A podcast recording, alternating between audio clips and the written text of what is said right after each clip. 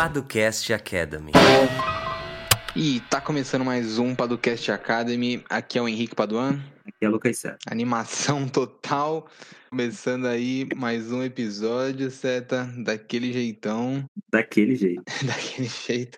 Voltamos para março de 2020, né? Quer dizer, nada, nada mudou, mas dessa vez parece até uma repetição exata de março de 2020. Estamos uhum. datando aqui o nosso episódio, né? Mas tudo bem. Para quem não nos conhece ainda, Seta, uh, e tá chegando aqui agora, nós somos os fundadores da Paduan 7 do Jurídico por Assinatura, que é uma plataforma que oferece proteção jurídica para startups e empresas de tecnologia. Então, se você quiser conhecer um pouquinho mais sobre o nosso modelo de negócio, como é que funciona, quanto custa, é só clicar no link que vai estar aqui na descrição, juridicoparaStartups.com, muito simples.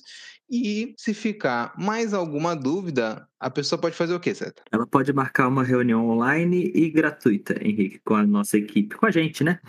é só entrar em paduanceta.com/agenda, aí lá vai ter a nossa agenda, né? Tá disponível os dias e horários, e aí você escolhe lá o melhor dia e horário para você, a gente bate um papo, ajuda o seu negócio, tira a sua dúvida jurídica, explica como funciona o jurídico por assinatura ou o que você quiser saber, né? Se quiser só tirar uma dúvida jurídica, mas não tiver a fim de contratar o jurídico por assinatura, fica à vontade a gente não tem o menor problema com isso. É uma forma da gente ajudar um pouco a comunidade e os empreendedores sem receber nada em troca, né, Henrique? Muita gente chega lá, tira a dúvida jurídica, vai embora e é isso, acabou, né? Sem cobrança e sem nada. Então não se preocupe quanto a isso, tá? A agenda é online, é gratuita e aberta a todos, então vai lá e agende. Olha que beleza, hein, Seta? São anos fazendo isso, né? Com agenda aberta e gratuita e esse podcast. E eu fico feliz que esse tipo de coisa esteja se espalhando pelo mundo jurídico aí, uh, principalmente para as startups. Exatamente. Além disso, Seta, é importante a gente falar do resultado do cenário jurídico das startups. Uh, no último episódio Sim. a gente até falou um pouquinho sobre isso.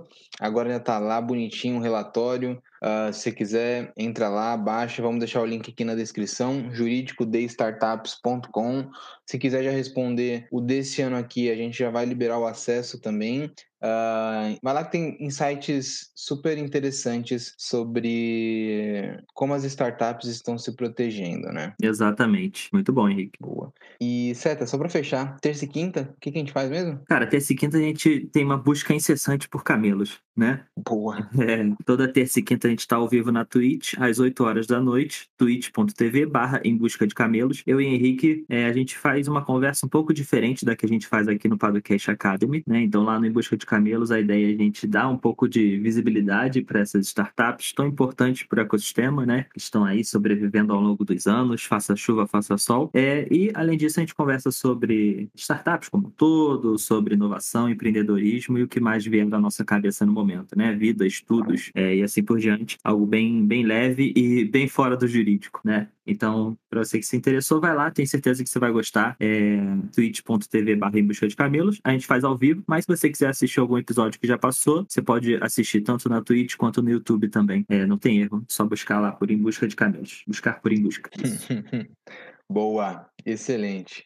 Uh, e hoje, César, a gente vai falar sobre o quê?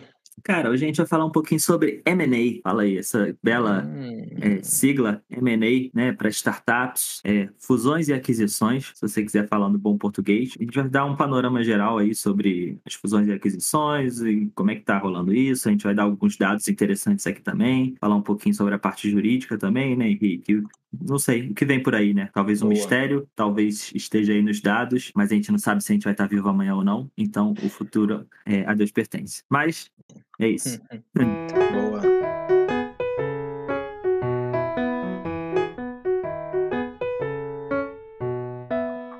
Gente começar aqui, vale primeiro falar o que é M&A, né, certo? Fala-se muito sobre M&A, M&A Uh, principalmente quem está começando a empreender agora, ou então a startup ou o negócio está ganhando um pouco de tração, acho que começa a escutar muito alguns termos, né? Uh, principalmente venture capital e M&A, né? E aí vale a gente falar um pouquinho o que é M&A. Sim, é... Não sabia se isso era uma deixa, Henrique. Pode ser uma deixa. Mas M&A veio do inglês. É, vem do inglês, eu vou, eu vou falar aqui, Merge and Acquisitions, tá bom assim? Ou não? Boa. Ficou ruim? Porra, fantástico. Bom, se vocês não gostaram do meu sotaque, não tem problema, eu sou brasileiro é, e minha língua mãe é o português, então falar com sotaque é a coisa mais comum do mundo, né, Henrique? Hum. É, mudando aqui um off-topic, né? Olha aí. É, é, às, vezes, às vezes a gente tem vergonha de falar o inglês com sotaque, e quanto mais pessoas de fora do nosso país a gente conhece e conversa inglês, a gente vê que isso é muito comum. Então fica aí para todos que não tenham vergonha do seu sotaque é, abrasileirado, né? Na hora de falar o seu inglês, que isso é muito comum. Você está fazendo um esforço para falar uma língua que não é a sua, então não se preocupe. Fala Merge and Acquisitions, M&A ou fusões e aquisições, tanto faz. Não se preocupe com isso. Enfim, é, tirando isso, Henrique, a gente está falando aqui de fusões e aquisições, né? É, quer explicar um pouquinho desses dois conceitos? Qual a diferença entre uma fusão e uma aquisição? Apesar do nome ser um pouco intuitivo, é legal a gente falar, né? Sim, acho que tem algumas consequências que nem sempre as pessoas pensam sobre, né? Uhum. É, no direito brasileiro existem outros, outros tipos de operações, né? Tipo incorporações, é, incorporações de ações, Uh, e assim vai. Mas vamos ficar aqui nas fusões e aquisições. Fusão, quase um negócio meio Dragon Ball, né, certo? Para quem é da Isso aí. década de 90 aí.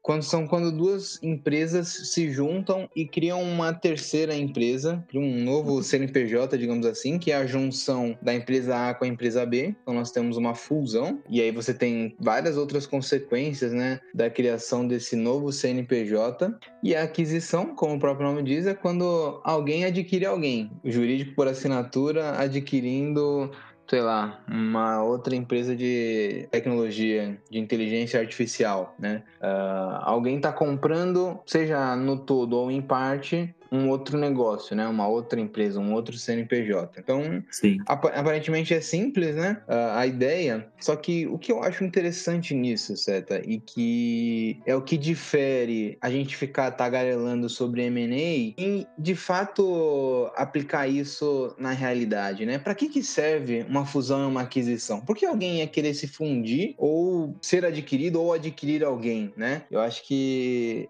esse que é o, uh, o ponto chave aqui pra gente não ficar só falando de M&A, M&A e ficar raso, né? Uh, acho que vale aqui a gente entender o racional, né? A, a, questão negocial por trás dessa questão jurídica, né? Que é a fusão e aquisição. Uh, eu acho que nós temos alguns pontos aqui que levariam alguém a fazer um, uma fusão ou uma aquisição, né? O primeiro, juntos somos mais fortes, né? É, pensa na Ambev, que é a junção da. É a Antártica com quem, Seta? É a Antártica, não é? E deixa eu pegar todos juntos logo. É, mas de início foram duas, né? Depois foram. Sim, aí depois foi várias. chegando todo mundo, né? É, é. Eu não sou um grande consumidor de. Quer dizer, eu não consumo cerveja. É, então... é... Não, é só pra gente pegar aqui, ó.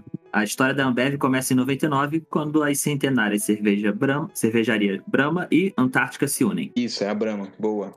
É, então, elas Brahma se uniram porque juntos elas são mais fortes, né? Antes você tinha duas empresas se separado e quando você junta você tem um monstro gigantesco que consegue dominar o mercado de maneira muito você mais fácil. Você pega uma fatia né? um pouco maior do mercado, né? Exatamente, Ou muito maior. Exatamente. Né? E isso acontece muito com empresas que têm um tamanho próximo, né? Você até falou aí, as centenárias. Uhum. Uh, elas tinham uma, talvez não, não tão igual assim, né? Mas elas têm um peso grande no mercado. Então, ao invés uhum. de uma adquirir a outra, vamos nos fundir, né?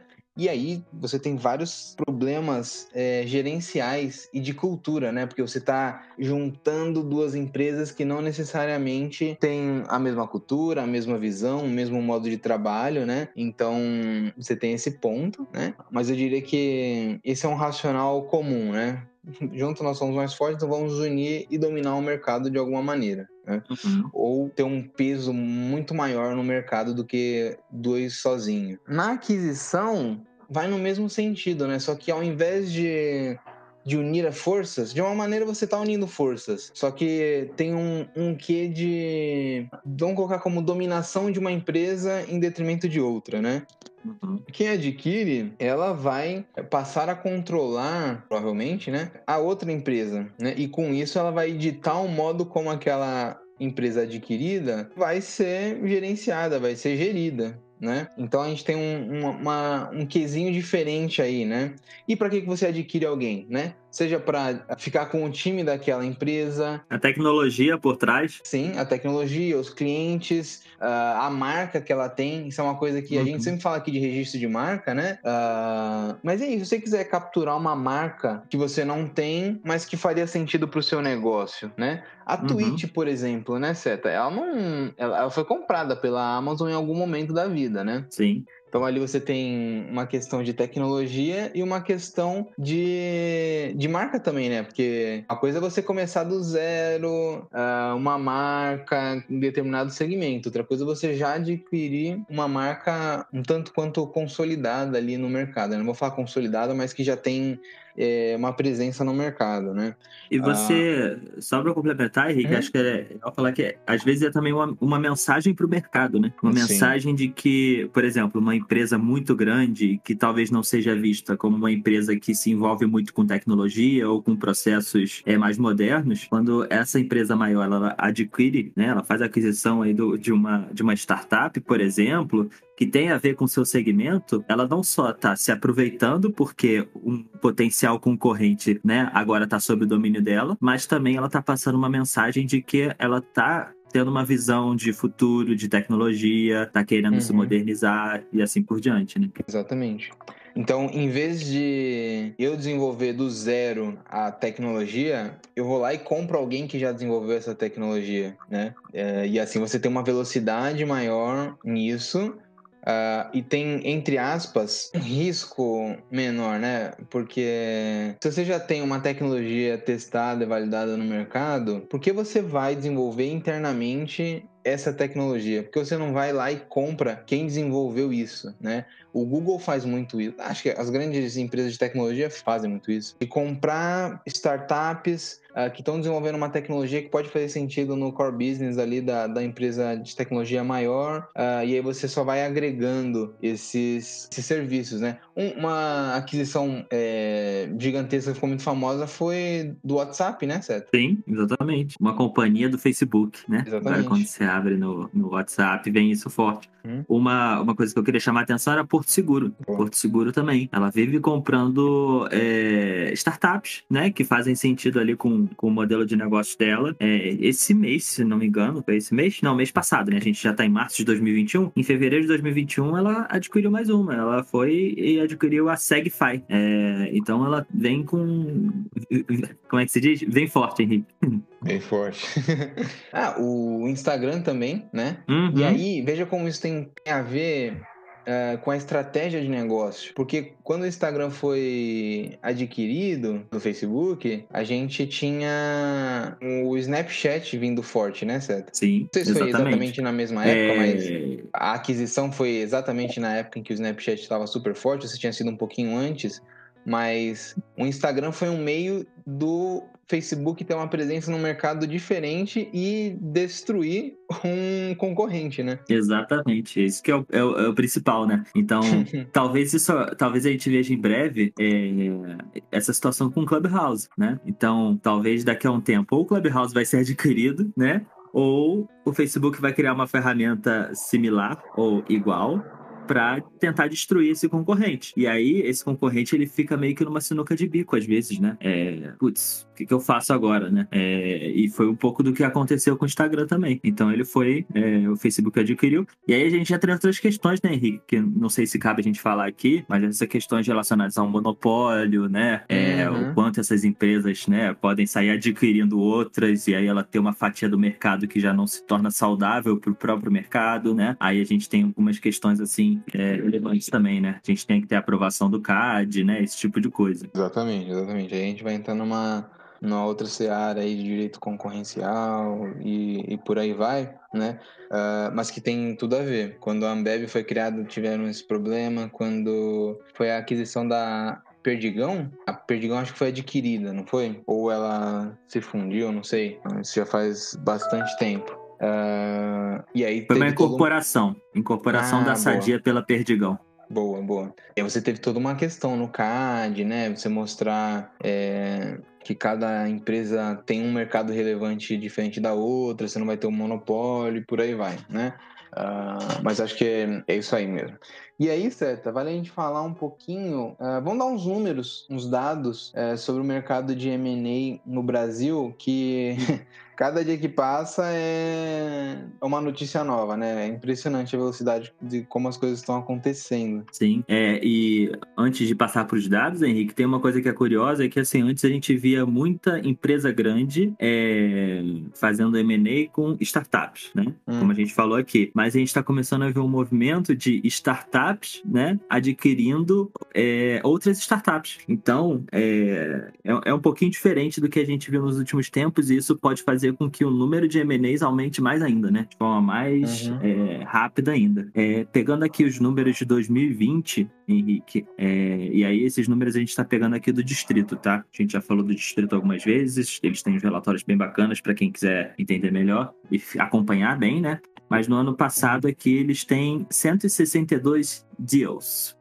né, que movimentaram aí mais de 1 bilhão e 131 milhões de dólares, né, não reais. Isso então, geral, é, isso geral, certo? É, contando venture capital? Isso, ou... fuso... não, fusões e aquisições. Só fusões e aquisições? Caramba. Só fusões e aquisições, isso. Uhum. É, então, assim, um número bem relevante, né? E aqui, Henrique, a gente vê que foram 95% de aquisições e só 4% de 4,9% de fusões. Uhum. Né? Então, é, enfim, só algumas questões aqui e uma coisa que eu acho interessante é, eu falei 1 bilhão e 131 milhões de dólares, né? Uhum. Disso, um bilhão foi só em São Paulo. Caraca. Dos estados. É, pois é. Em segundo lugar tá o Rio, em terceiro ali é Santa Catarina, você tem quarto Rio Grande do Sul, você tem Paraná é, e Minas. Né? Então, assim, olha a concentração de M&As em São Paulo, né? De uhum. 1,1 bilhão, você tem 1 bilhão só em São Paulo, né? Mais até de 1 bilhão. Então, algo bem, bem, bem grotesco a diferença, né? Então, Sim. assim, é... é... Bizarro, bizarro. E, e, em 2021 já tem alguns dados? Tem, tem. É, e uma coisa que eu queria chamar a atenção também, antes de passar para 2021, é que vocês uhum. têm, é, que a gente tem alguns deals tão grandes que é, eles que impulsionam esse número de 1,1 bilhão, sabe? Então, aqui o do uhum. Grupo Zap, a gente tem 643 milhões de dólares envolvidos na operação. Então, é, só em um já é mais de 50% do valor uhum. total do ano, né? E isso é algo curioso se a gente pensar que a gente teve 162 deals. Ou Sim. seja, um deal foi mais de 50% de todo o restante, comparado a todos os outros os 161. Então, olha como a gente tem ali um movimento de 161 deals que aconteceram é, e que foram relevantes, mas que na fatia do que aconteceu no ano de 2020 ele é muito pequeno, né? É, então, assim, é, é, bem interessante esse mercado aí de microtransações, né? Dá pra dizer. Uhum. É. Em 2020, a gente está aqui no, ano de, no, no, mês de março agora, né? Início de março de 2021, na real, tô, tô, tô parado em 2020 ainda. É, aqui em março de 2021, né? É, a gente tem até agora 25 deals com mais de 27 milhões de dólares. E também 88% deles são aquisições. Então, uhum. assim, de novo, São Paulo aqui tem desses 27 milhões, 19 milhões aqui estão em São Paulo, tá? Então, assim, isso já, já mostra bem. E a gente, de novo, a gente pensa em 25 deals, mas só um deles, que é o Link API, teve 19 milhões de dólares envolvidos. É, é, é, bem curioso, né? E assim, aqui a gente tá falando de alguns números, mas tem muitos valores que não são divulgados, etc. Então, aqui é só pra gente ter uma noção por alto, né, Henrique? A gente não tá falando de nada aqui. Uhum. O, o, distrito deixa claro aqui que tem vários, é, várias aquisições que acontecem que os valores não são divulgados, é, ou talvez sejam divulgados só daqui a algum tempo, né? A gente não sabe, mas é, então esses valores aqui a gente não tem como ter 100% de certeza, falta muita coisa ainda, mas dá para ter uma boa noção, né, do que está acontecendo. Sim, total. Uh, é, e, e, acho que parece até que houve uma queda, né, no valor uh, transacionado. Porque você pensa, se ano passado teve 1,1 bilhão, e esse ano teve 27, 27, né? uhum. né? 27 milhões, Sim. parece que tá um, um vácuo gigantesco. Só que Sim. se a gente olha que mais de 50% do ano passado veio de uma transação, significa que a qualquer momento a gente pode ter uma transação gigantesca que vai fazer com que alcancemos o, o número do ano passado, né? Sim, então, exatamente, né? E ano passado foi um ano de, é, de pandemia, né? Quase uhum. que integralmente um ano de pandemia, mesmo assim a gente teve esse alto volume e a tendência é que isso continue agora em 2021, né? Então, assim, não dá pra gente ter certeza, mas é, dá pra gente acompanhar bem e, e, ver que o mercado ele não parou, né? E a tendência é que não pare mesmo. Talvez ele dê uma segurada aqui, a gente tá falando de um momento de, novamente, de piora, né, Henrique? É, na, uhum. na, falando de pandemia, de cenário da pandemia, o cenário do Brasil como um todo, mas, enfim, vamos acompanhar para os próximos meses aí. Sim, total. Apesar do episódio de hoje ter sido mais leve, né, Henrique? Mas acho que foi uhum. uma boa introdução aqui para na próxima, no próximo episódio a gente falar um pouquinho como funciona um processo de M&A, né? O que que acontece lá do desde o interesse até o final? É, quanto tempo demora? E aí, Henrique, demora um mês, dois meses, um ano, um ano e meio, seis meses, né? É, enfim, é, e aí a gente pode fazer uma série, né, Henrique? Que tal aqui? A gente fala sobre o processo, como funciona, depois dos documentos jurídicos envolvidos, as preocupações que você tem que ter e tomar, boa. e assim por diante. Pode ser uma boa série de episódios aí do Padocast Academy. E se você concorda, dá um salve pra gente, diz que gostou e que quer ouvir essa série de episódios que a gente é, vai ter a certeza de que a gente tá no caminho certo. Boa. E é isso, então. Semana que vem a gente segue nessa trilha. E para fechar, Seta, qual que é a sua recomendação da semana? É, cara, eu não sei se eu recomendei esse filme. É, posso estar ficando velho, eu não sei mais o que eu recomendo ou não. É, mas eu vou recomendar aqui. Eu, eu falei do Free Solo já, Henrique? Hum, não. Que não. Não, né? Acho que não, né? Então, não. vou recomendar. É um documentário, foi ganhador do Oscar de melhor documentário, acho que 2018, mas isso não importa muito, né? e você pode assistir no Disney Plus. E ele é bem interessante. Ele conta a história de um cara chamado, não lembro o nome dele, Alex acho que é Alex o nome dele. que nome genérico, né, Henrique? Parece que eu tô falando o um nome genérico em inglês. Mas enfim. É... Então, Henrique, nesse, nesse documentário, ele, esse cara ele vai tentar subir, escalar esse, essa rocha aí de mais de um quilômetro. É, não, não é uma coisa simples, poucas pessoas conseguem, mesmo com equipamento de segurança, tá? E aí mostra toda a jornada dele, treinando etc. Mostra um pouco da infância dele e tal. É, é, é bem interessante, cara. É considerado um dos maiores, uma das maiores conquistas atléticas de todo todos os tempos. É, e é engraçado é que você olha assim para ele, pessoa comum, normal, ele não é forte demais, nem nada disso. É, hum. e, e foi pessoa lá e conseguiu. Que, é uma loucura, porque. É um negócio bizarro. É, e, aí, assim, é, é, é, engraçado, assim, isso mostra um pouco de como ele lida com isso e tal, o risco, e, enfim. É, é, é, o documentário é muito bom, é muito bem feito. Uma coisa que é muito louca de se pensar é que, assim, as pessoas que fizeram esse mesmo esporte e que eram a re referências dele, é, todas estão mortas, sabe? Morreram escalando, morreram escalando. Aí aparecia lá, ele falava, ah, porque o fulano de tal era incrível e tal, aí, aí mostrava o fulano e falava assim, ah, faleceu no dia tal, subindo a, a rocha tal. Porque, é, e aí, duas frases que um outro cara que é alpinista também, só que não de free solo, né? Um alpinista que usa os equipamentos de segurança, que estava acompanhando ele, ajudando e tal, ele falou uma coisa que é para quem é, vê sem ser alpinista e sem entender, fica impressionado. Mas pra gente que é alpinista e sabe o quão difícil é, a gente fica ainda mais maluco é, e desnorteado vendo aquilo. E outra coisa que ele falou é que o que ele fez é basicamente assim: é, ele foi para uma Olimpíada e ou ele ganhava a medalha de ouro ou ele morria, sabe? Porque qualquer mínimo erro que ele tivesse, qualquer escorregão e tal, Já ele ia cair e ele ia morrer. E, enfim, é, é isso. Vale a pena assistir, é muito bom. É, e é isso. Fala aí, Henrique, qual a sua recomendação? Eu não sei aí? se eu vou assistir, não, cara. Eu tenho um certo problema com altura. Pois é, cara, eu assisti. Vale a pena, vale a pena, cara. Você que gosta também dessa parte de esporte, de, de etc., de preparo físico e tal, é, é muito incrível. Mas, pô, sei lá, né? Eu, eu tenho um. Ah, eu vou assistir um pedaço. Vou ver se eu. Se assiste, eu assiste. Assiste o trailer. tá, mano, você também tem isso, cara? Sabe espaços abertos que. Uh, sei lá, você tá num prédio e não tem rede, não tem janela. É um espaço aberto, assim, um terraço que é um espaço aberto, sabe? Sim. Eu tenho. Não gosto muito de, por exemplo, olhar para baixo, de ficar perto da janela. É. É... Também não. Um é. Mas beleza. Boa indicação, cara. Vou botar aqui na minha lista.